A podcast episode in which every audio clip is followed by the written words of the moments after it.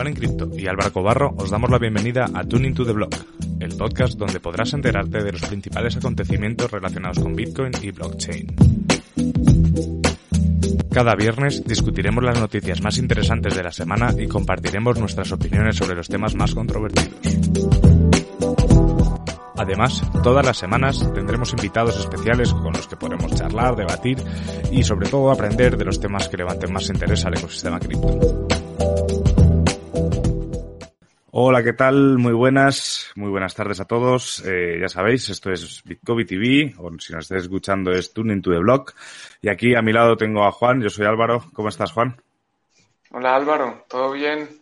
Afortunadamente, como siempre, un viernes muy contento de estar acá al lado tuyo y compartir las noticias que nos parecieron más interesantes de esta semana en cripto con todos los que nos escuchan frecuentemente y los, y los nuevos, los que van llegando, para que vean eh, pues cómo estamos aquí discutiendo lo que nos parece más chévere. Por, eh, por, cierto, hemos superado la barrera psicológica de los 300 suscriptores en Bitcoin TV. Enhorabuena. Estamos, Estamos ya rozándote, Juan. Ya, ya me, nos vamos a alcanzar. Me van a, me vamos a alcanzar. Sí. No sé cómo se dice. Poco a poco hay que, hay que empezar también a hacer más contenido, no solo los directos en, en Bitcoin TV, eso ya, ya habrá tiempo de, de ponernos a ello. Y ya hay aquí uno de, también de los habituales, Javier. ¿Qué tal, Javier? Muy, muy bienvenido. Y bueno, y bueno, esta semana tenemos una noticia que la era una noticia que obviamente iba a estar, ¿no? Pero también ha dado la casualidad que es la que ha ganado la encuesta. O sea que sí. creo que estamos todos de acuerdo que es probablemente una de las noticias de la semana. Así que voy a Vamos empezar a, a, compartir. Vamos a la encuesta. Eh, aquí bueno, vemos la encuesta como siempre. Eh, las noticias que había era fees en Ethereum, PayPal eh, integra Bitcoin, Bitcoin marca registrada y manipulación en DeFi. La verdad es que eran bastante interesantes, ¿eh? Todas las noticias, Juan. Sí, pues no fue tan contundente el triunfo, fue casi un 50%, no está mal, pero hubo el de, el de fees en Ethereum están muy altas, eso estuvo con buena votación. Y lo de PayPal, que también hay que mencionarlo, así no haya ganado porque, porque puede ser un detonante de, de adopción y de, y de, subida en precio, definitivamente, si es cierto, porque también uh -huh. es un rumor, ¿no? No es una, más que una noticia, es un, es un rumor.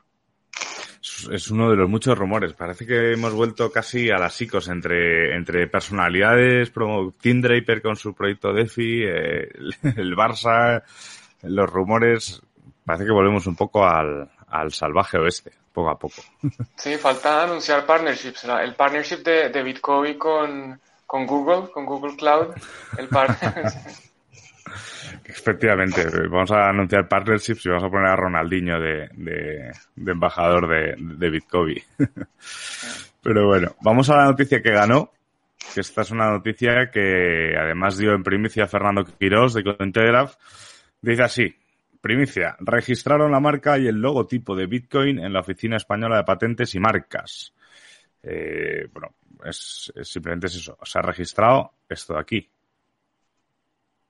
Lo estáis viendo, me imagino. O sea, sí, sí, ve el, perfecto. El, lo, el, logo de Bitcoin eh, para lo que es su uso comercial en España. Esto es una noticia bastante controvertida, ¿no? Porque eh, yo creo que todos nos, nos, dijimos, ¿qué es lo que ha pasado aquí? Eh, ¿Por qué se ha registrado esto? No sé, los que nos estáis viendo, no sé qué opináis, podéis opinar en los comentarios. Eh, yo os diré, eh, concretamente, hay un... Voy a, volver, voy a volver un segundo a la noticia, porque hay una cosa que yo creo que es clave por aquí. A ver si la encuentro.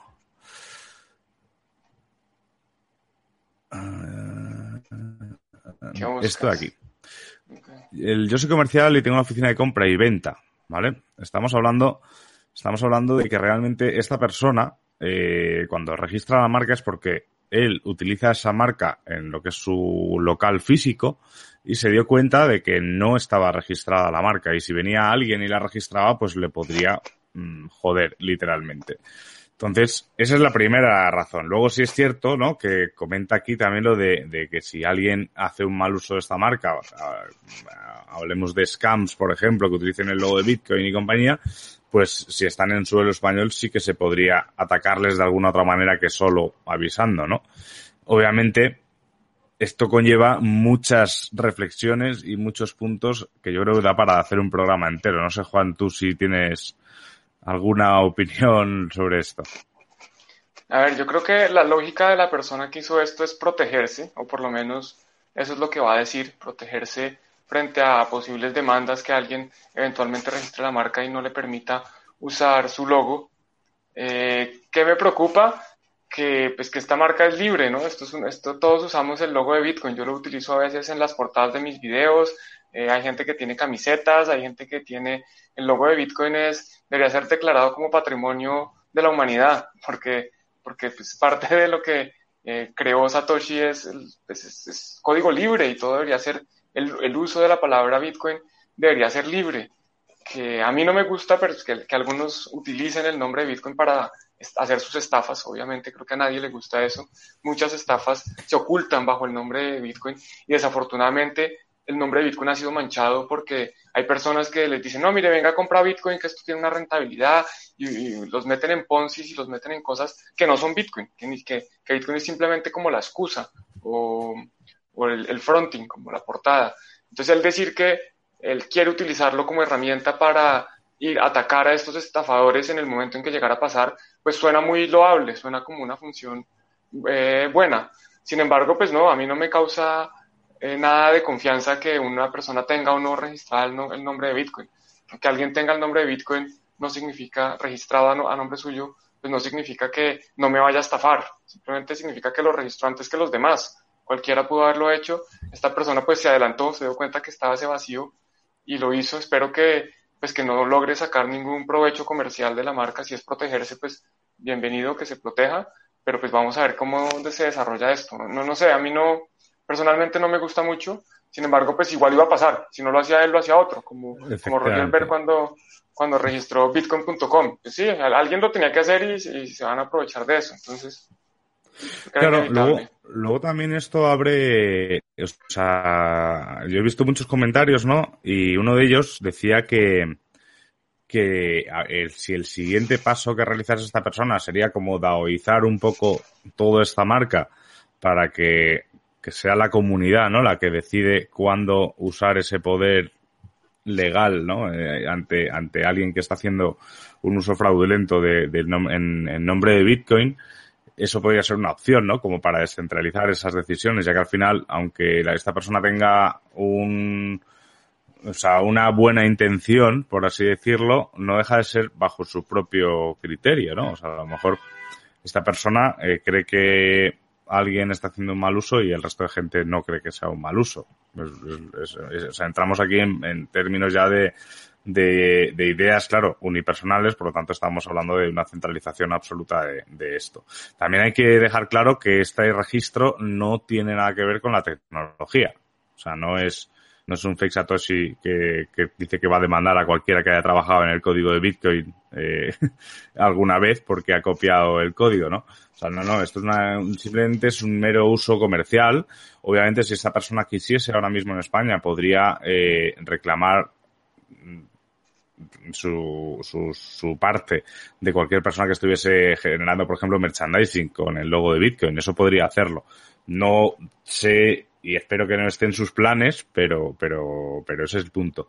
Pero yo creo que hay una cosa que sí que me preocupa más de todo esto, es que hemos vuelto a ver una cosa que hacía mucho tiempo no se veía, ¿no? Había un negocio en, en los años 90 con, pues con el auge del boom de Internet, que era registrar dominios. Es decir, yo si era el primero en registrar coca-cola.com, obviamente luego Coca-Cola me va a pagar una pasta por que yo le ceda los derechos de esa de ese dominio porque es su nombre, pero claro, nadie lo había hecho, como Roger, como comentaba Juan con bitcoin.com.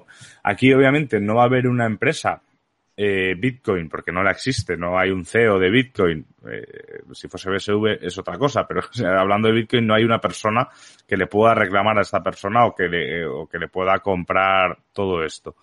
Pero sí que se abre una posibilidad, que es que empresas de cualquier tipo, imagínate que una empresa eh, o, incluso un banco, imagínate que el Santander decide ofrecerle a esta persona una cantidad ingente de dinero para quedarse con los derechos de explotación de esta marca. ¿Sabes? Hemos abierto esa puerta. O sea, podemos confiar en la integridad de la persona que ha hecho esto, pero, pero hemos abierto esa puerta. O sea, ahora mismo una gran empresa podría ofrecerle una cantidad ingente de dinero y, esta persona ceder los derechos de explotación de la marca Bitcoin en España a un banco y el Santander no creo que nos deje seguir utilizando según qué imagen si no quiere. Ojo. Sí, sí es un buen punto. Es similar a lo que pasa con, con bitcoin.com, blockchain.com, incluso crypto.com. Crypto.com tiene unas personas y por, por, un monto considerable de dinero lo vendieron y, punto. Y ahora las personas piensan que, eh, pues que bitcoin.com representa eh, Bitcoin y no, pues no tiene nada que ver. O blockchain.com representa blockchain, ¿no? Tampoco. Simplemente alguien se aprovechó de esos nombres que estaban ahí y pues en este caso alguien se está aprovechando de un vacío que había y compró, pues registró la marca bitcoin.com a su nombre.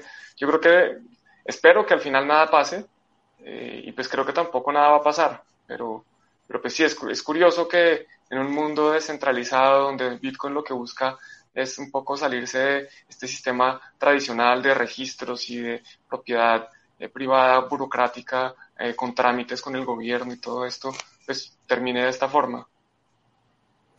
Hay que, hay que verlo. O sea, esto se puede quedar en nada, en una anécdota, o puede traer cola. Eh, sí que me gustaría saber eh, qué, qué mm, impacto ha tenido internacionalmente, porque esto lo publicó Cointelegraph y me imagino que se ha replicado en muchos blogs. No sé si se replicó en Cointelegraph eh, la, la versión inglesa, que es la que lee todo el mundo pero, pero me gustaría saber, porque yo me imagino que esto que ha pasado en España puede pasar en cualquier país. Sí, pues yo lo vi, yo lo vi en, Coin, en Coindesk. Había otra publicación que tenía también esta noticia. Entonces seguramente va a salir en más medios y en otros países. vamos a ver si de pronto eh, eh, Craig Wright se anima y registra Bitcoin en Australia. Sí, también. Lo que pasa es que, bueno, Veremos. En, menuda nos has metido, eh, amigo registrador. Pero bueno, ya veremos cómo sale. De momento confiamos en la integridad de la persona y ya pues veremos qué, tenemos que hacer. Al final, esto está en el BOE desde hace tiempo y nadie se había dado cuenta, ¿eh? porque normalmente cuando tú registras una marca en España, tienes X meses, creo que son, para que alguien reclame el, el, el que esa marca ya se usaba o tal, y nadie reclamó nada. Y eso está público, lo que pasa es que supongo que nadie se mira el BOE todo mientras desayuna por las mañanas, o sea que... A ver, todos los días a ver si registraron Bitcoin. Pero bueno, vamos a continuar con las noticias. Si alguno tenéis algo, algo que decir, por favor, dejadlo en los comentarios. Que este es que me parece un tema, por lo menos, que, que, da para mucho, para mucho que hablar. Pero vamos a seguir con las noticias. Con una noticia que a mí sí que me parece incluso preocupante, que es que a este ritmo Grayscale pues será el 3,4% de todo el Bitcoin en enero. O sea, ha añadido 19.879 Bitcoins más y sigue, y sigue añadiendo y sigue añadiendo, sigue añadiendo y al final estamos hablando de que este, un porcentaje de un 3,4% de todo el circulante de Bitcoin, eh, me imagino que esto está sacado con el circulante sin contar los que se han perdido o contando con, o contando el general, porque entonces el porcentaje podría ser mayor, del total. O sea que el porcentaje es mayor, incluso. Sí. Sí, a ver, yo, el tema de los custodios es complejo, pero, pero yo creo que son inevitables. Yo creo que eh, si hay demanda por estos productos, incluso la gente que compra Bitcoin a través de Grayscale, compran es unas acciones de un fondo y están comprando Bitcoin más caro, están pagando una prima más caro más cara que comprar Bitcoin directamente en el mercado, digamos, en, exchanges, en Coinbase o en Kraken o en cualquier exchange que quieran. Entonces, ¿qué, ¿por qué lo están haciendo? Pues porque por regulación no pueden, o porque es lo más fácil, o porque es al que más le tienen confianza. Pueden haber distintas razones.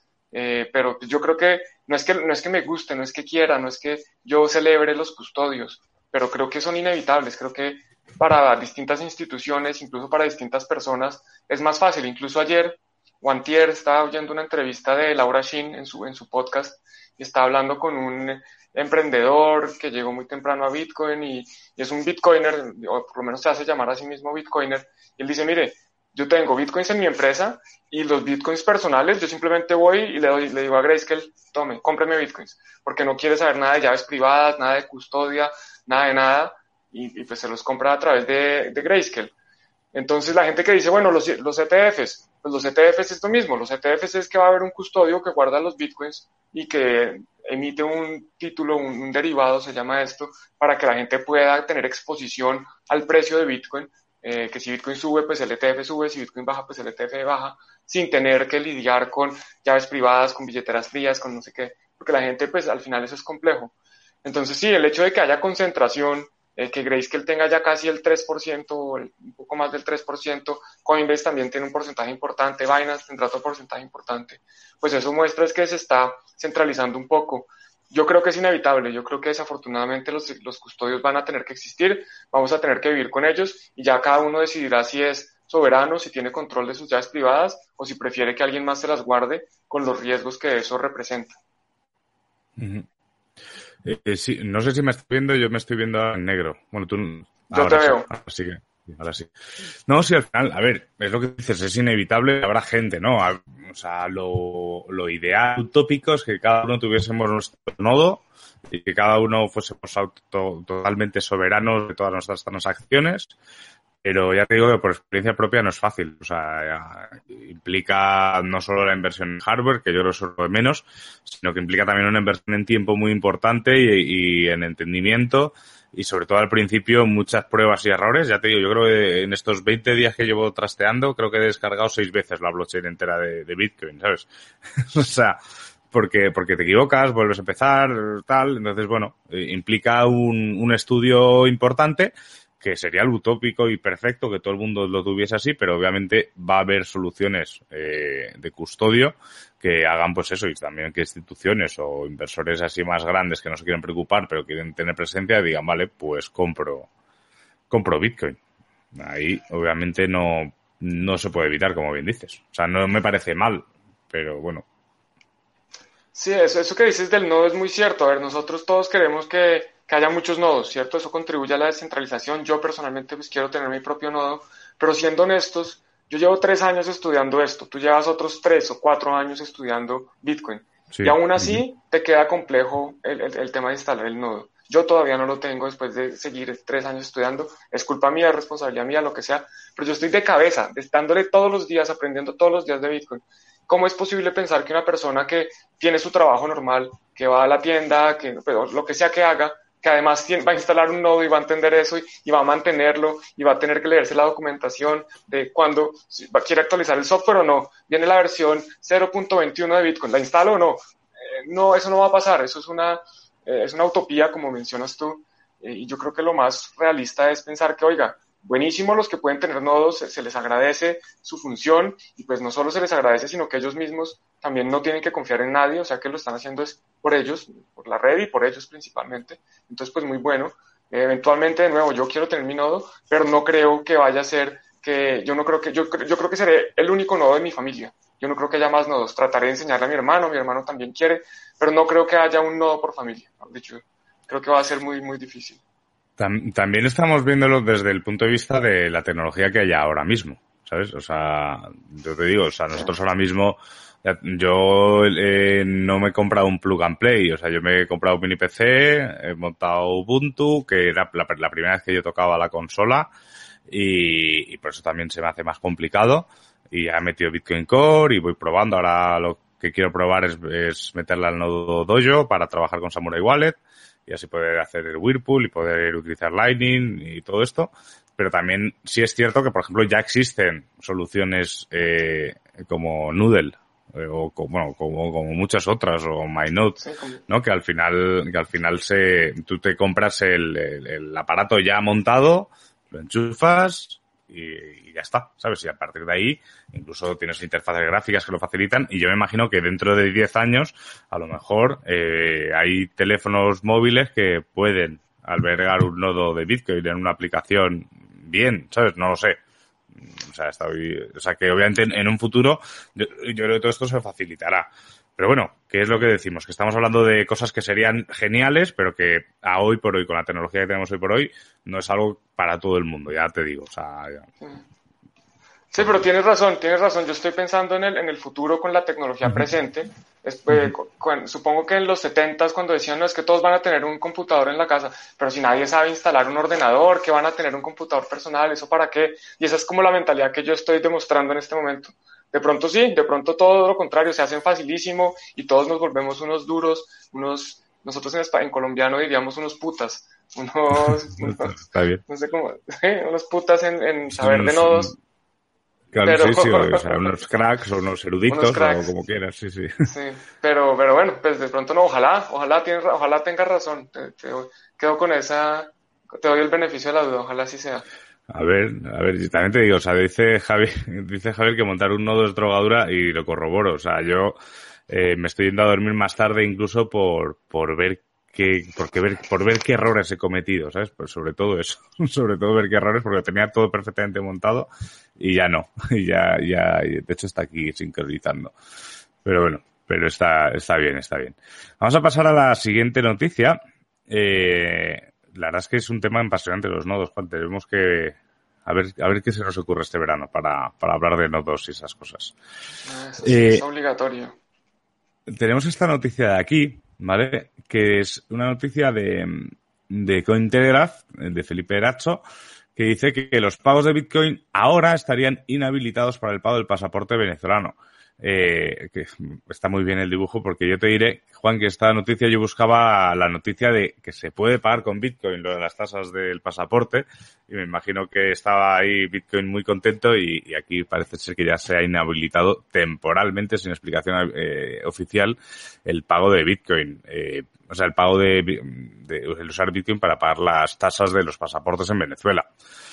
Yo creo que esto tiene varias lecturas. Por un lado, Venezuela con Petro como experimento fallido o escamor que estaba por el Estado, eh, quieras o no, ha abrazado un poco toda la palabrería cripto. El hecho de pusirse en Bitcoin es porque creo que sabe el gobierno que sus ciudadanos tienen Bitcoin y no se los puede confiscar de manera fácil, como podría hacer con el Bolívar o con el propio Petro. Pero, eh, pues por X o por Y han dicho, eh, no, que usen Petro, ¿sabes? Que no usen Bitcoin. Sí, a ver, lo, primero es lo que dices, la, la, noticia original, la que queríamos mostrar en principio, era que se podía pagar las tasas para sacar los presupuestos, los pasaportes con Bitcoin, que a mí personalmente me parece una noticia espectacular. que, que, yo pueda utilizar mis Bitcoins, que el gobierno esté aceptando los Bitcoins. A ver, hay que tener cuidado con que el gobierno seguramente puede rastrear esos pagos, ¿no? Si yo pago con mm. Bitcoin, el gobierno puede saber de dónde viene y de dónde viene ese Bitcoin y así sucesivamente pueden ir para atrás a ver toda la historia de ese Bitcoin. Entonces yo tendría mucho cuidado eh, con qué Bitcoins voy a pagar. Pero de todos modos, eh, digamos que desde ya hace un tiempo se venía hablando que hay gobiernos empezando a acumular Bitcoin.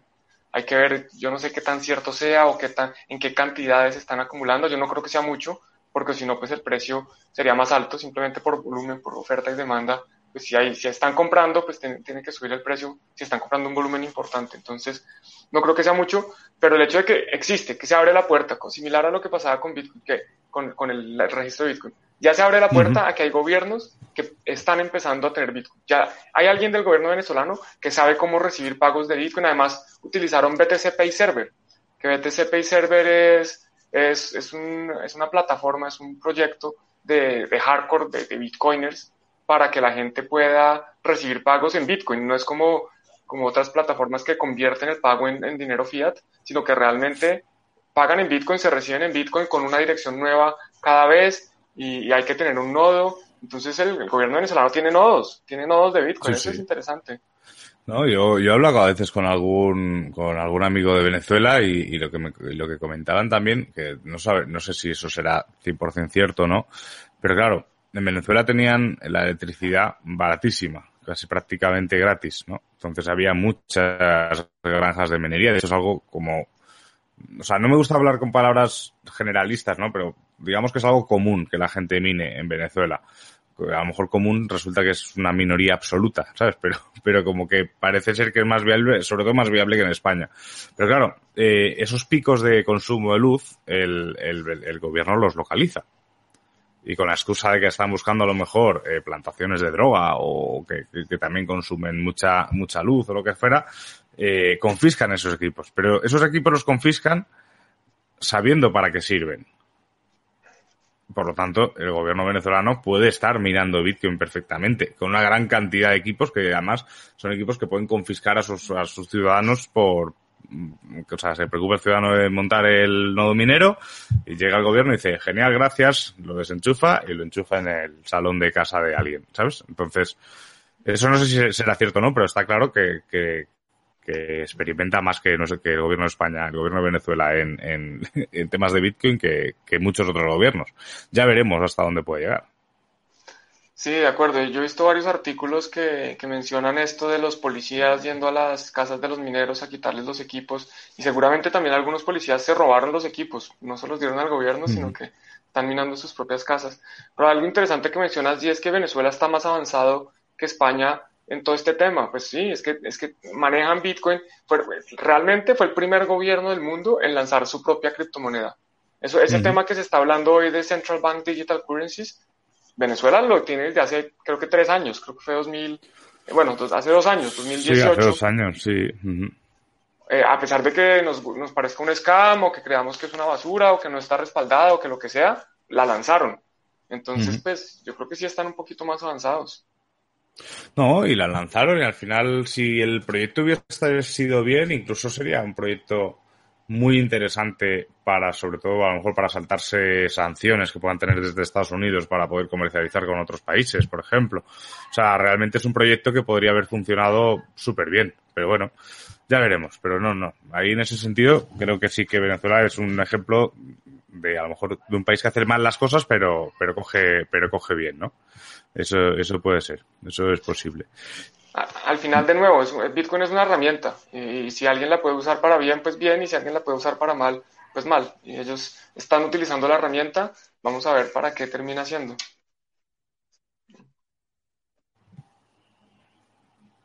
¿Me oyes? Sí, sí, sí. sí, perfecto. sí. Listo. ¿Seguimos? Seguimos, sí, perdona. Es que estaba escuchando, no sé si vosotros escuchabais ruido, pero yo estaba escuchando ruido en casa. Y vamos a pasar a la siguiente noticia, que esta me parece una noticia interesante, por lo menos, que es que Wirecard solicita insolvencia económica ante el Tribunal de Múnich. Bueno, Wirecard eh, pillaron a uno de sus dirigentes que habían desaparecido, ¿cuánto era? Uno, dos coma, dos coma, mil millones de dólares que desaparecieron de sus fondos, así como que no queda cosa. Al final, eh, hay gente que dice que es que nunca, nunca existieron, gente que tal, aún no ha quebrado, han suspendido la cotización, eso seguro. Eh, al final se ha armado, vamos, se ha armado la marimorena. Pero a mí lo que me parece importante, que sí que afecta directamente al ecosistema cripto, es que eh, es que es el emisor de tarjetas de débito de criptomonedas, incluidas de Crypto.com, CryptoPay y algunas tarjetas Wirex o Tenex. Eh, a ver, al final estamos hablando de eso. O sea, hoy en día hay proveedores de tarjetas como pueden ser, por ejemplo, Pay, que yo simplemente llegando a una serie de acuerdos con ellos y presentando una serie de papeles podríamos tener una visa de Bitcoin. No, o sea, no de cripto, simplemente una visa de Bitcoin, una, de, una tarjeta de débito con el logo de Bitcoin que sea visa. O sea, realmente no es, no es algo súper difícil el tener una tarjeta de tu, de tu, de tu compañía, porque lo hacen muchas compañías. Pero el hecho, no sé, o sea, no sé si alguien lo sabe, no sé si alguno de los que nos estáis viendo sabe si, si por ejemplo Crypto.com o, o, o, Wirex o alguna de estas ha, ha, dicho algo respecto a esta noticia, porque claro, es su, pre, su proveedor de tarjetas. Sí, yo, yo vi algo que Crypto.com decía que ellos son el proveedor de las tarjetas no más, que ellos no tienen custodia de las criptomonedas de la gente o sea que la gente no debería preocuparse por sus criptos. Y bueno, ese es el problema de, de, tener, de no tener las llaves privadas, ¿no? Ese es el problema de que siempre vamos a estar pendientes de lo que el otro diga y, y saber si, si es verdad o no. Pues, sí. Sabemos que se perdieron 2.100 millones de dólares, no sabemos de quién son esos 2.100 millones de dólares. Claro. Eh, entonces, pero Crypto.com dice que no, que ellos no tienen eh, ningún miedo y que hay otros proveedores que simplemente van a cambiar de proveedor de tarjetas y ya, que no hay problema. Los demás no, no veo nada. no, no, no, vimos nada bueno. Y ahí entramos también en un debate que, que es una cosa que, que siempre me ha, porque además ahora hay, hay como un boom, ¿no? De los exchanges están sacando todos sus tarjetas desde que lo hizo Coinbase, porque antes de Coinbase sí que había empresas que se dedicaban solo a eso. Pero los exchanges ahora, pues Crypto.com, las suyas, que con toda la historia esta del cashback y parece que, que te pagan más que, que lo que vayas a gastar. Eh, KuCoin creo que también está en ello. Eh, o sea, bueno, Binance, si no me equivoco. ¿Binance sí? No, no me suena. No, no lo sé. No lo sé. Bueno, la cuestión es que hay muchas, hay, cada vez hay más. Y yo en Forocoin, eh, a ver, que lo tengo aquí. En Forocoin lancé un hilo, que es este de aquí. Ayudan las tarjetas de criptomonedas a la, adopción. Es un hilo abierto. Os, os, invito a registraros y a participar si queréis. En el cual yo lo que digo es que, obviamente, me parece un, vamos, o sea, una herramienta muy buena para los que ya estamos dentro, pero que realmente el comercio eh, jamás sabe, ¿no? La persona que está a tu alrededor cuando estás pagando jamás sabe que está pagando con Bitcoin. Entonces, realmente no tiene una implicación directa a la, a la propia adopción, ¿no? Entonces, bueno, aquí hablan, aquí, por ejemplo, Mirto com comenta eh, el, caso de Empesa, que a mí me parece, lo hemos comentado tú y yo también alguna vez, Juan, el, en África, que me parece una maravilla ese, ese, caso de uso.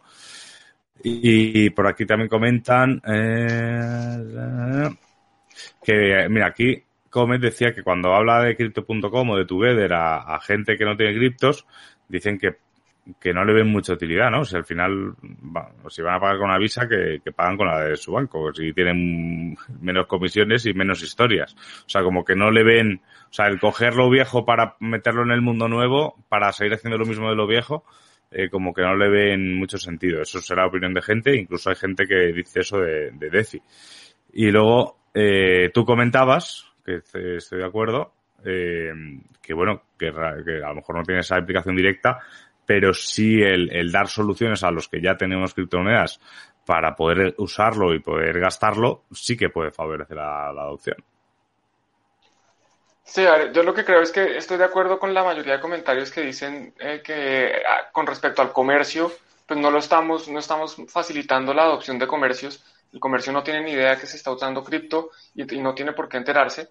Pero yo sí creo que para los usuarios es mejor tener una herramienta más para utilizar su cripto.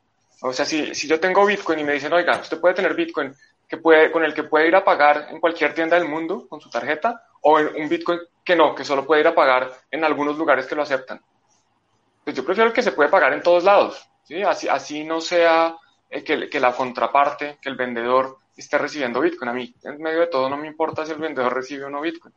Entonces, para los usuarios, yo creo que es una herramienta, pues es que si no fuera una herramienta no existiría, si nadie lo demandara, pues nadie, no la estarían creando. Entonces yo creo que sí eh, soluciona un problema y es que, bueno, ¿yo qué hago con mi Bitcoin una vez lo tenga? Yo, yo, personalmente no me lo voy a gastar en una tarjeta, porque además eso tiene implicaciones tributarias muy incómodas. Imagínense, por cada pago que, que se está haciendo con la tarjeta, si yo estoy gastando Bitcoin, tengo que ver si hubo una ganancia o una pérdida. O sea, tengo que ver a qué, a qué precio compré el Bitcoin y a, a qué precio me lo estoy gastando. Y si se da una comisión, de, así sea una transacción de 15 dólares, 5 dólares, 3 euros, eh, 20 euros, tengo que hacer ese cálculo de, bueno, tuve una ganancia, tuve una pérdida y tengo que reportarlo. Entonces, para mí eso significa una pesadilla en términos de impuestos. Imagínense uno registrar en, en, en su tabla de impuestos cada uno de los gastos que tuvo porque hubo ganancia o pérdida en, el, en la venta del Bitcoin, porque al final, para el gobierno, para la agencia de impuestos, eh, el, el pago con Bitcoin se asume como, como si yo hubiera vendido Bitcoin al precio de mercado en ese momento.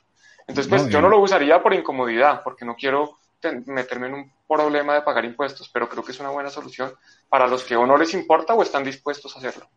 Claro, nada más lo que tú dices de que, de que el pago en Bitcoin se, se considera venderlo, eh, en estos casos más aún, ¿no? Porque al hacer la conversión automáticamente a euros, sí que existe una venta directa. O sea, si tú pagas con Bitcoin de wallet a wallet, es más complicado, ¿no? El, decir que estabas vendiendo ese Bitcoin, ¿no? Yo he pasado Bitcoin de un lado a otro, o sea, no, no, no, no lo he hecho de otra forma, pero bueno, aún así es eso, al final, también yo creo que, o sea, yo lo que insisto mucho es que estas soluciones que son muy buenas para los que estamos ya adentro, eh, no se tienen que convertir en la comodidad de total, yo ya puedo usarlo ¿para qué voy a hablar de ello, no? O sea, al final, eh, eh, o sea, el que tengamos una herramienta muy buena no significa que no sea buena idea el ir a, el si quieres pagar con Bitcoin en cualquier restaurante, decir, oye, te puedo pagar con Bitcoin y, la gente te dirá que no, y te mirarán como un loco, como, como un narco, como alguien muy raro. Pero si justo resulta que yo he ido a ese restaurante y Juan va la semana que viene y dice lo mismo, o a la semana que viene a lo mejor ha pasado más de tiempo, o a los dos días, eh, dice, ostras, ya van dos personas que me preguntan por, por esto. Y si ahora resulta que viene Javi eh, y le dice lo mismo por casualidad, o sea, al final no se trata de ir todos escalonadamente. Hombre, podemos organizarnos si queréis 15 personas durante 15 días yendo a comer uno detrás de otro a decirle lo mismo al tío, a ver qué reacción puede tener. Pero, pero no olvidemos que aquí tenemos todos un, unos deberes, ¿no? Que es favorecer esa adopción de las criptomonedas y que esto lo conozca cada vez más gente. Entonces, yo creo que ahí esto nos da una situación de comodidad que a mí personalmente me preocupa en cuanto a expansión de todo esto. Sí, bueno, digamos que para, para hacer las paces y decir que estamos de acuerdo, lo que uno podría hacer es ir y preguntar, ¿aceptan Bitcoin? No. Ah, bueno, entonces pago con mi tarjeta de, de Bitcoin de, la que se ha Efectivamente, sí, sí, sí, sí, si se hace ese proceso, yo lo, aplaudo, lo, aplaudo al 100%. No, no. Sí, no, a ver yo estoy de acuerdo en lo que dices, ¿eh? hay que dar facilidades a los que están dentro, pero también hay que comunicar a los que están fuera que esto es un mundo maravilloso y que, y que, y que nos da mucha libertad y bueno. Y, y qué más sobre este tema, yo creo ya. Bueno, también hablar de que todas estas tarjetas son custodio, o sea que tampoco tendría yo todo, todo, todo ahí disponible para comprarme un coche con, con, esto. Pero bueno. Ahí volvemos al tema de, los custodios. Es que yo creo que en serio son, son inevitables. Eh, las billeteras, por ejemplo, Blue Wallet.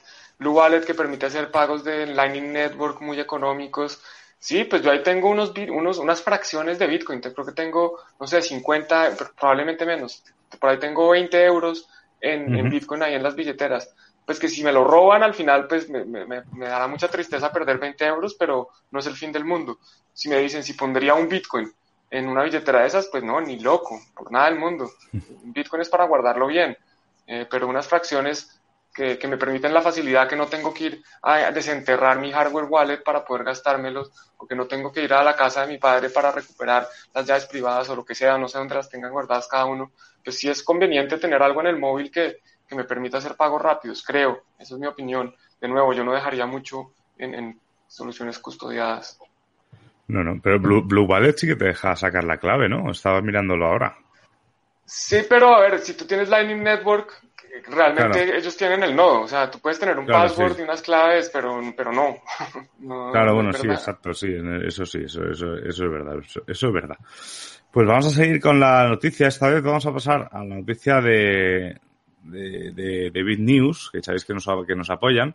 Y más que una noticia es un artículo que, que hablaba pues de criptocoleccionismo o qué son los tokens no intercambiables. Yo creo que aquí hay un error con la traducción porque se refieren a los tokens no fungibles, ¿no? Al, al, al NFT. O sea, que estamos hablando de que son tokens únicos y sí que son intercambiables. De hecho, esa está la gracia también de todo esto. Lo, que no son, es, son, o sea, no, lo que no es, no hay dos tokens iguales. O sea, estos, estos tokens, por ejemplo, eh, tenemos, o sea, están los más famosos que son CryptoKitties, ¿no? Eh, el tema de Decentraland, ¿tú has probado Decentraland, Juan? Yo la verdad es que tengo ganas de, de trastear por ahí, pero paso a paso. Pero es que son carísimas las parcelas en, Decentraland. Yo en un momento compré un poquito de Maná. Maná es la moneda de Decentraland. Es lo mismo, como, 10 dólares, una cosa así, como para probar. Y después fui a ver el mercado y las parcelas valen como mil dólares o más, mucho más. La más costosa creo que pagaron como 210 mil dólares por un, cuadrado digital, por un pedazo de tierra digital que quién sabe si en algún momento vaya a pasar algo. No, no, joder, no, no, eso no experimentaría entonces con ello. Pero bueno, al final, eh, los, los tokens no fungibles dan muchísimas posibilidades, ¿no? Por ejemplo, eh, Watafan con el tema de los cromos digitales eh, es un ejemplo claro y, ya es una aplicación que va funcionando. Eh, el propio juego, eh, que además creo que anunciaron, creo que en agosto vamos a poder jugar tú y yo juntos, Juan, al Line, al Line Night. Ah, sí, creo que, creo, que decían que en la beta iban a implementar en agosto ya el multijugador para empezar a testear un poco cómo se comporta.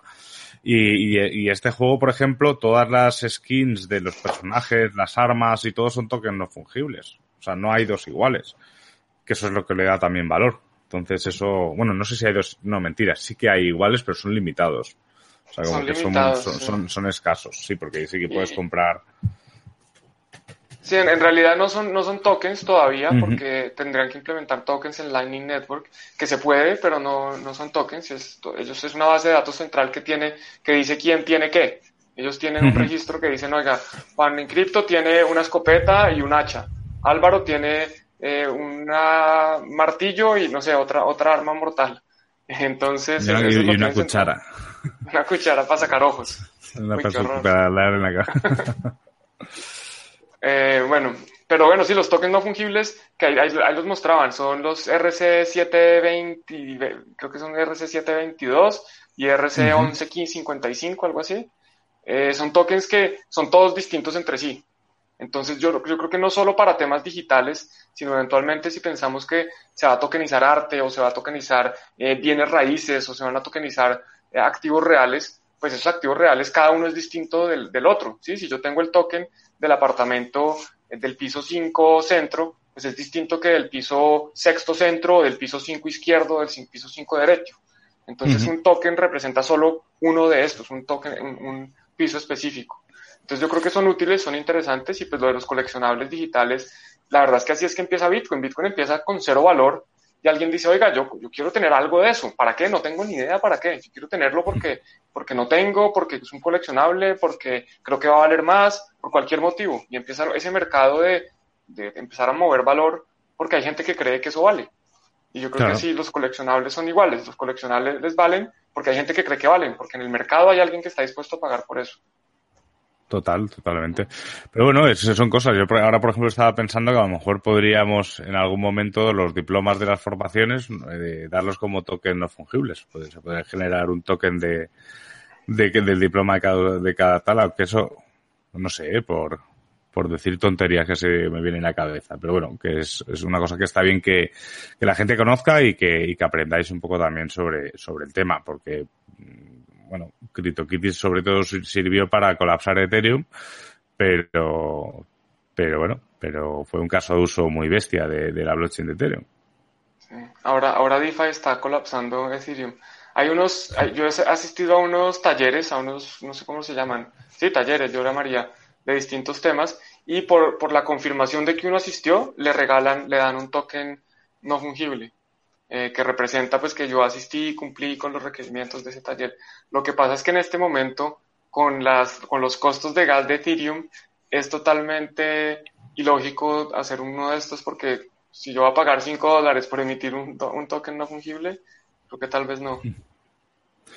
Pues sí, eso, eso también es verdad. Pero bueno, no sé, ya veremos. A ver qué, a ver cuándo, a ver cuándo empieza a escalar Ethereum. Y vamos a pasar al tweet barra meme de la semana, eh, esta vez tenemos... Como tres. Como tres. Como tres. O sea, además tenemos un tweet, tweet y, dos, y dos o tres memes. Así que, porque eran muy buenos, entonces no podíamos hacerlo. En este caso, el, en este caso, el tweet de la semana es de Matt Odell, que dice, esto es lo que pasa cuando, cuando tratas de generar pagos digitales sin resistencia a la censura. La noticia es que el Banco Central de Brasil suspende WhatsApp Payments. Aquí vamos a ir a la noticia que, que la replicaba el ABC. Eh, al final es eso, o sea que Brasil dice que no, que, que aquí no, que no se puede pagar vía WhatsApp en Brasil, que no, que no, que no dejan. Y es un ejemplo más de, que no todo vale en, este mundo digital.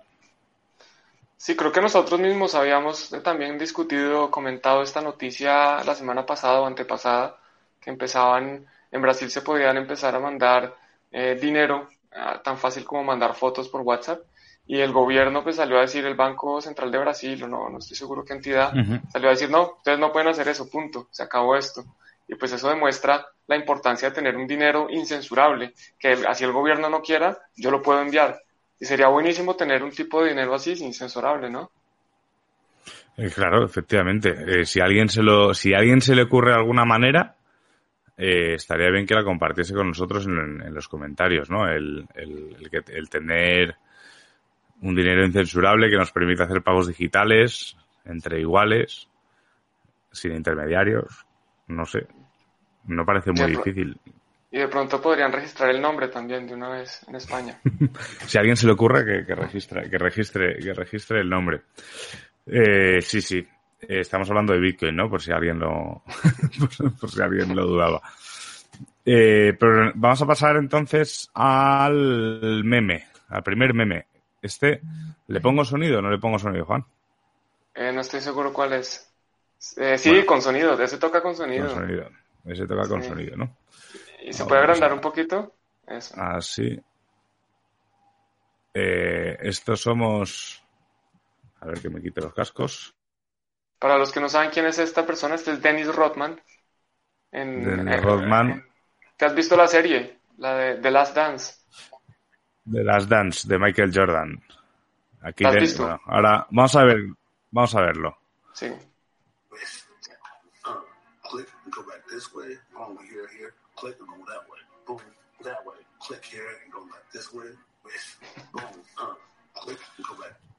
Sí. No, no se oye muy bien, pero, pero explica muy bien cómo funciona. Sigue, sigue. Lo que, lo que dice es, o sea, lo que se oye, a ver que no os veo, no se encuentro. Lo que se oye es que hace cuando hace clic, luego va para allá, si hace clic va para allá, si hace clic va para allá, así. O sea, aquí Dennis Rodman en el documental está explicando por qué era tan buen reboteador, ¿no? Y hablaba de como el balón. Pero sí, eh, me parece un buen tema, ¿no? De explicar DeFi. La verdad es que es complicado y ya si entramos en los flash loans, si entramos en muchos aspectos de DeFi, estamos, pues como Dennis Rodman, explicando, explicando todo esto. Sí, es gracioso porque sí, sí es complejo, obviamente es un tema complejo y si no fuera complejo, pues todos lo entenderían y estarían ahí. Pero es apasionante y yo creo que tiene futuro. Así algunas personas creen que es una estafa. Yo creo que, eh, de nuevo, no se puede, no se puede centralizar, no, no se puede generalizar que todo DeFi es bueno o que todo DeFi es malo. Yo creo que hay proyectos buenos, hay proyectos malos y hay proyectos muy malos y hay estafas y hay proyectos que de pronto van a ser buenos en el futuro. Entonces, pues eh, hay, que, hay que aprender esto y precisamente eh, prontamente les tendremos una noticia con respecto a los que a DeFi, los que quieren aprender de esto. Te estaba preguntando cuando, antes de que te quitaras los cascos, si, si viste el documental, que creo que sí lo respondiste, que ahí sale Larry Bird, sale, sale uno de tus, tus ídolos. Claro, joder, Larry Bird, uno de los mejores triplistas que, que ha habido nunca con los Celtics. Sí, esto es porque subí yo en la cuarentena que yo estaba jugando a la NBA al, 2K20 y me había creado un jugador eh, que se llama Nakamoto y lleva el 33. Podría haberle puesto el 21 por, por, por Bitcoin o, otra cosa, o otro número relacionado con Bitcoin, pero es que para mí el baloncesto y el 33 siempre, siempre van, siempre van de la mano, siempre van de la mano. Pero eh, ahí está. Es un documental muy guay, ¿eh? el, de, el de Last Dance. A mí, a mí me gustó mucho y, también vale para... O sea, si alguien no lo ha visto, se lo recomiendo. Porque aunque no le guste, pues que es imposible que no te pueda gustar el baloncesto cuando estás hablando de Michael Jordan, pero bueno, eh, ahí, ahí lo dejamos. Sí, yo me lo vi con mi esposa y que no, es fan del básquetbol, yo sí jugaba y veía todo, pero le gustó, es, es apasionante, es, uno aprende de todo un poquito. Bueno, sigamos, sigamos con lo que nos corresponde.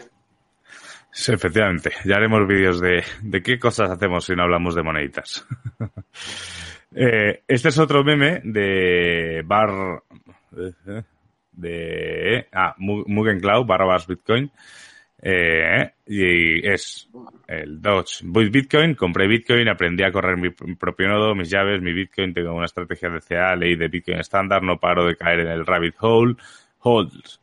Tecnoregalías. Ma, hay un curso gratis de tres días. Voy a obtener tecnoregalías. este me hace mucha gracia. Me hace mucha gracia porque además he visto uno parecido, en plan de el, el, el Dodge, el Dodge grande, eh, diciendo eh, he comprado Bitcoin y hago hold y estudio Bitcoin y el de al lado diciendo, he sacado un Fibonacci de no sé qué para coger, ponerme en corto de no sé cuántos y coger un 0,5% en una operación de, de shot de no sé qué, de scalping. y me hizo también muchísima gracia porque además eh, los memes, lo decía lo más que esta semana, que, que, que controle los memes, controla, controla el universo. Sí, yo creo que incluso con José Antonio Bravo hablábamos de la meme tecnicia o algo así, que era toda la ciencia de la... no sé cómo lo dijo José Antonio, era meme, memepática o algo así. Me, no sé, es una palabra rara. José Antonio te lo tengo que preguntar porque da para... porque tienes toda la razón. Sí, no sé cuál pero, Pero de acuerdo con ese meme, la mejor estrategia es holdear, es hacer dollar, dollar cost average, es, eh, para los que no saben, esto es comprar un mismo monto recurrentemente, independiente si el precio sube o baja, al final lo que nos da es un promedio de precio durante el tiempo que estuvimos comprando. Eh, incluso en, finanzas tradicionales son muy poquitos los, los hedge funds, eh, los, los, fondos de, de, inversión que logran batir, ¿sí? salir, ganarle a los índices. Sí, lo, mejor para uno invertir es comprar un índice, el índice, el Standard Poor's 500, y uno compra y espera. Hay gente que le va a decir, no, mire, yo voy a hacer trading y, voy a comprar acciones y Standard Poor's y compro y vendo y los Fibonacci que hablabas y las, todo este análisis técnico y al final la estrategia, digamos, más ganadora es simplemente comprar el fondo, eh, comprar el índice y esperar. Entonces lo mismo pasa, creo yo, con, con Bitcoin. Lo mejor que uno puede hacer es comprar, esperar y no tratar de, timear, de, de temporizar los mercados. No, y sobre todo, y sobre todo también el, el, que, por suerte, por desgracia, mucha gente que solo se enfoca en el tradear los mercados, que es una opción válida, ojo, eh, o sea, si no hubiese esa especulación, el mercado no se movería, no se movería. Pero, pero esa gente normalmente se esfuerza tanto en aprender a lanzar gráficas que luego te viene un fundamental y te las tumba, que se, que, que se pierde todo lo demás. O sea, no entiende la tecnología. O sea, a ellos les da igual tener todo en, en, en, Bitrex o en, un exchange en el que pueda hacer apalancamiento y no se ha preocupado nunca, ¿no? De tal. Luego sí, a ver, hay casos y casos, ¿no? Pero, pero yo creo que es importante que nos centremos, sobre todo al principio, en entender qué estamos haciendo antes que buscar sacar beneficio, ¿no? Y de hecho lo, de hecho lo comentaron en el artículo de scams de, de Bitcoin, eh, justo una chica lo comentaba, dice, no, yo sin saber mucho me metí y tal. Ojo, ese fue el primer error, en meterte en un scam. Fue eh, querer ganar dinero sin, sin controlarlo. Pero bueno, ya hablaremos la semana que viene de esto. Perfecto, pues hablaremos de eso la semana que viene entonces. Y aquí tenemos eh, otro, eh, otro meme. La verdad es que hemos puesto tres porque es que nos parece muy bien, ¿no? Eh,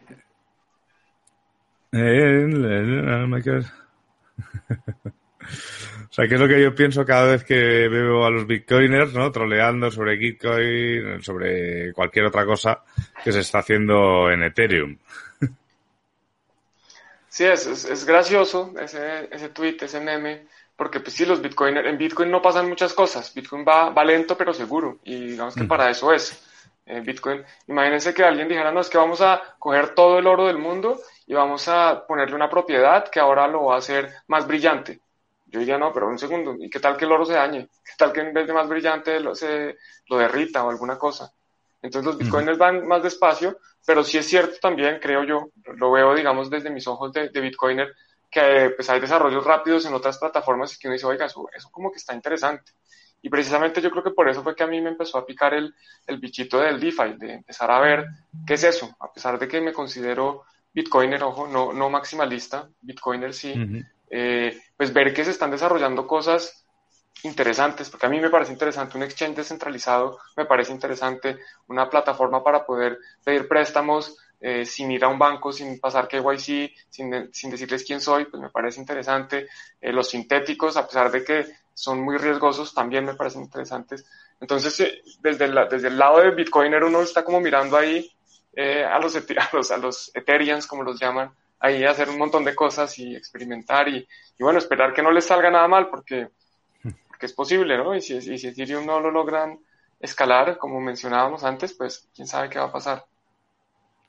Efectivamente, o sea, al final es eso. Pero sí, no, es, es gracioso, ¿no? A mí, de hecho, el hecho de que se prueben cosas y me parece siempre maravilloso. A ver, luego te pasa lo que te pasa, que se te, que se te satura la red y, funciona peor, que es lo que pasa en Ethereum, pero bueno, en un futuro cuando esté ya por fin Ethereum 2.0 y escale, pues, pues será tal y si y por el camino saldrán otros proyectos que puedan hacer lo mismo y bueno, y al final en Bitcoin en base a capas también se empieza a, toquetear un poco de estas cosas, ¿no? Al final es, es, hacerlo y, y, joder, y estamos al inicio del camino, o sea, nos faltan muchísimas cosas por ver y muchísimas cosas por no entender, Juan, eso sobre todo.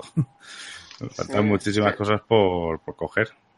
Es que se aprende todos los días y lo que mencionas es interesante también que en Bitcoin ya se empiezan a ver desarrollos similares, eh, pero, pero de nuevo, yo no sé hasta qué nivel los maximalistas, por ejemplo, aceptarían una, una sidechain, porque, porque pues eso, eso no es Bitcoin, o sea, una side, un Bitcoin en una sidechain es es un Bitcoin custodiado, de, cierta forma.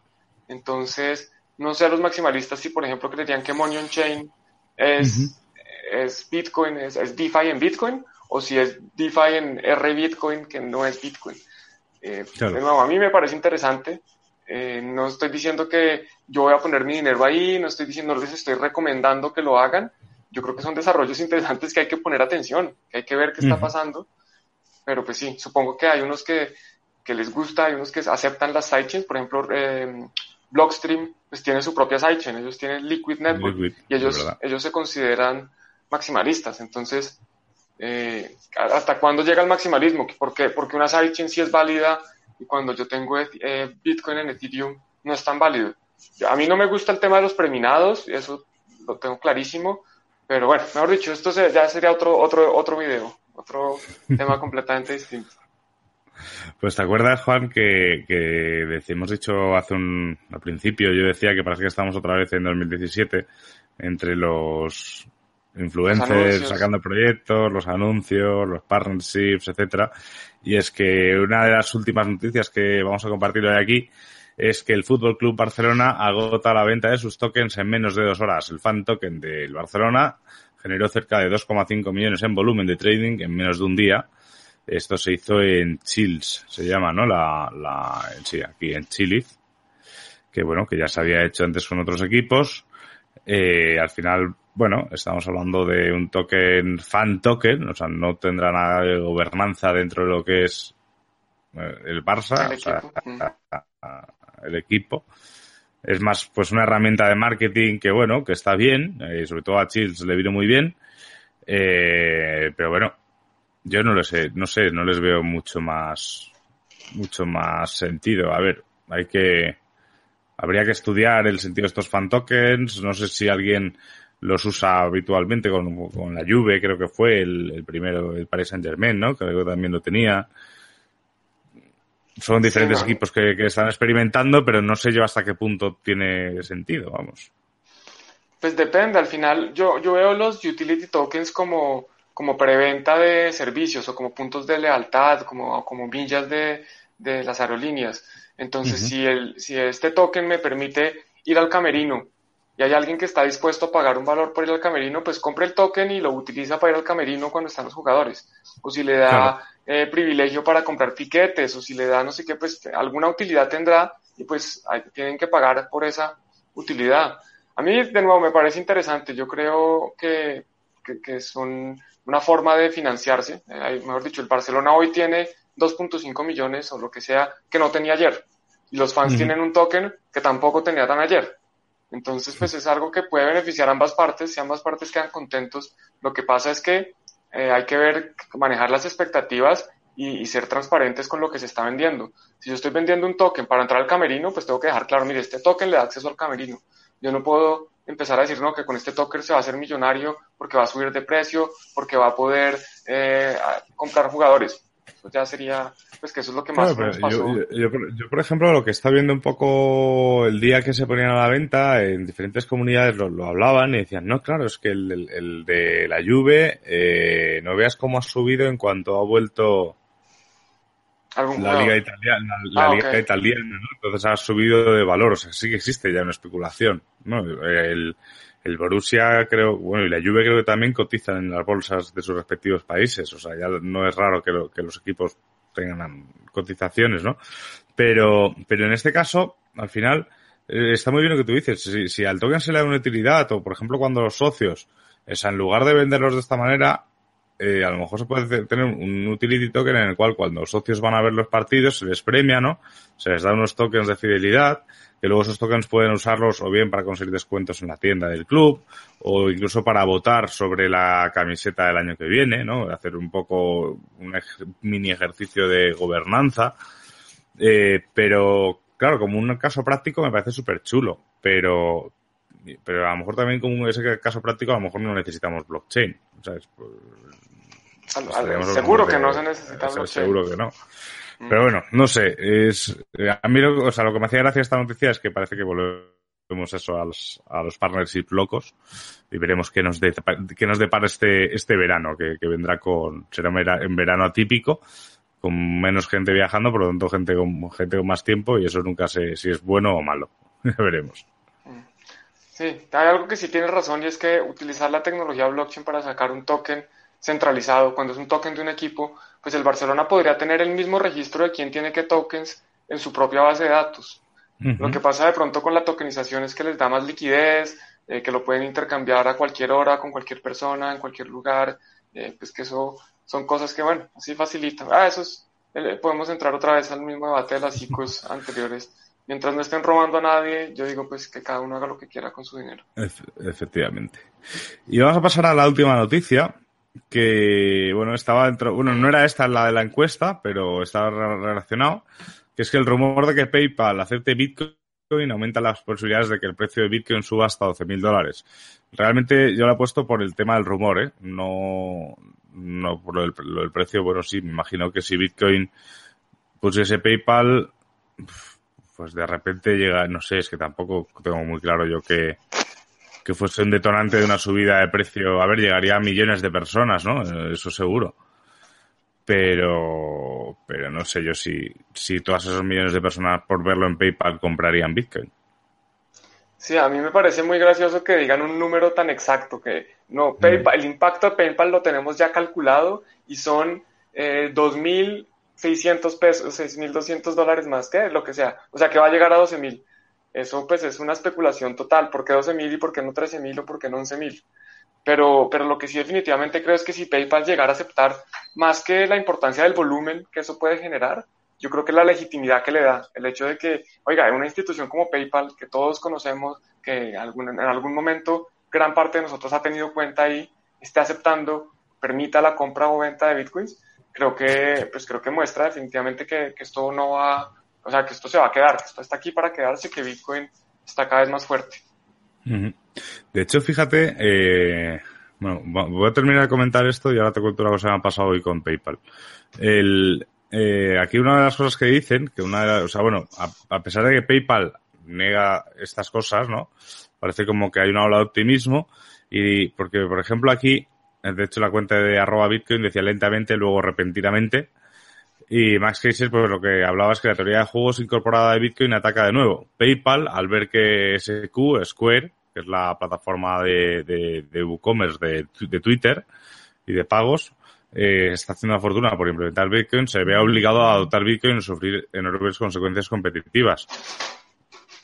No me, o sea, no me parece mal. O sea, es, me parece un buen, un buen argumento, ¿no? O sea, al final si ves que te, que, te están cogiendo, que te están cogiendo ventaja, obviamente pues lo, pues tú contraatacas. Pero bueno, me ha pasado una cosa muy curiosa hoy con PayPal, Juan. Que no me ha gustado nada, pero no me ha quedado más remedio. Me fui a comprar un disco, de estos que tengo por aquí atrás, de, vinilo, de, un grupo que me gusta a mí, que había salido una pre-order por, por, la, por el Record Store Day. Y, y la, la, pasarela de pagos que tenía puesto el sello del disco era solo PayPal. Yo borré PayPal hace tiempo ya porque aparte como, como, como vendedor he tenido problemas en caso de, de reclamaciones ilícitas de, de, cosas, de, con los temas de los discos sobre todo, y borré PayPal. Y la cosa es que hasta ahora PayPal, si tú no tenías cuenta y alguien tenía pasarela de pagos de PayPal, eh, tú podías darle a pagar con tarjeta y simplemente utilizabas la pasarela de pagos, pero no tenías que hacerte la cuenta. Pues esta mañana No, esta mañana no me ha dejado hacer el pago sin registrarme. ¿Te obligó a hacer cuenta? Sí. Cuenta que voy a borrar en cuando me dé el disco, pero, pero me obligó. Stripe, por ejemplo, eso no lo hace. Stripe sí que te permite pagar sin tener cuenta de, Stripe. Pero, pero me, me ha parecido muy feo. O sea, además, si no tengo cuenta es porque no quiero tener cuenta, ¿no? Sí, es que imagínate que hubiera una forma de pago digital, que yo no tuviera que pedirle permiso a nadie, que nadie me pudiera bloquear, que puedo hacer esos pagos cuando quiera. No sé, Juan, no sé, ¿te imaginas lo que podríamos hacer todos los viernes si existiese alguna cosa así? Contarle a todo el mundo. contarle a todo el mundo sobre esto, no, no, no. Yo, de hecho, al, al sello este concretamente son amigos míos y, y se los he dicho mil veces, le he dicho, tío, si tenéis WooCommerce, meter BitPay, si no es que es complicar, meter BitPay, que es una API que se mete tal, y, y, permitís pagos en Bitcoin. Y BitPay no te pide tener cuenta para pagar en Bitcoin, ¿sabes? Y luego y tú sí que recibes euros y ya está.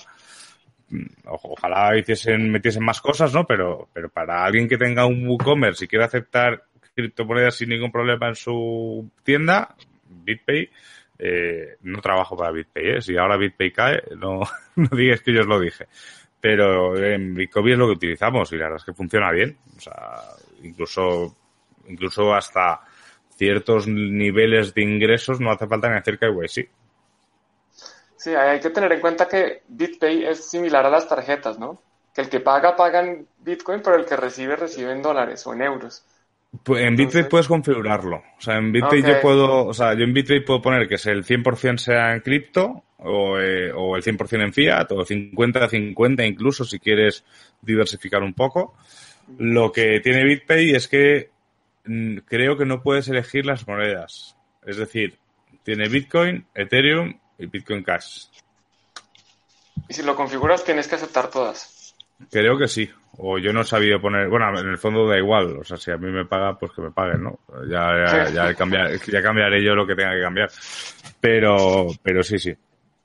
Pero bueno, que es una opción, que al final, simplemente era la, anécdota esta de, de, que PayPal ahora me, ha obligado a hacerme una cuenta, dejarle mis datos. Menos mal que tengo un correo perfecto para estas cosas. y, bueno, pero tengo mi, mi tarjeta, o sea que tampoco, tampoco soluciona mucho. Pero bueno, que hay que pensar en una solución de estas, de dinero P2P. Sí, a mí esa es de las cosas que más me gustan de, de Bitcoin, que no hay que dejarle los datos a nadie, que cuando uno paga eh, no tienen por qué saber quién es uno, ni dónde está, ni, ni cuánto más tiene. Obviamente, si uno maneja bien sus Bitcoins, si, si yo tengo todos mis Bitcoins en la misma dirección y voy pagando por ahí, pues todo el mundo va sabiendo qué estoy haciendo, eh, cuánto tengo, de dónde ha venido ese dinero, más que de dónde ha venido, pues cómo lo he ido acumulando. Entonces, pues no es tan conveniente, hay que saber el tema de manejar, no reutilizar direcciones y otras muchas recomendaciones que siempre hemos dado y que también podríamos hacer otro video entero de esto. Eso es. Pues eso ha sido todo, amigos. Eso ha sido todo, ya sabéis. Se nos alargó, ostras, siete minutos. Bueno, es que nos hemos puesto a hablar un poco de Mario y los peces ahora al final. Pero bueno, eh, eso es todo. Ya sabéis, muchísimas gracias por estar aquí, los que nos veis en directo en cualquiera de las plataformas, los que nos veis después, y los que nos escucháis en Tuning to the Blog. Eh, recordar, suscribiros, darle a la campanita, compartirlo, comentarlo. Ah, eh, aquí, no sé, aquí no, no está... Uh, por acá. está por ahí, sí. Ah. Y ojo al programa de Tuning to the Blog el lunes. Un programa súper interesante, que estamos súper contentos y que además podemos decir con total seguridad que nunca nadie había hecho antes. Sí, esto es un exclusivo y es un exclusivo de una exclusiva, entonces va a estar muy bueno. va a estar muy muy bien, así que así que atentos y compartirlo. Pasad bien, pasad buen fin de semana y ya sabéis, si necesitáis algo, en arroba bitcobi, arroba en cripto, arroba álvaro cobarro en Twitter o arroba cobarro en, en Telegram y arroba tuneblog en Twitter, nos encontráis y ahí estaremos para vosotros. Muchísimas gracias. Hasta luego. Chao.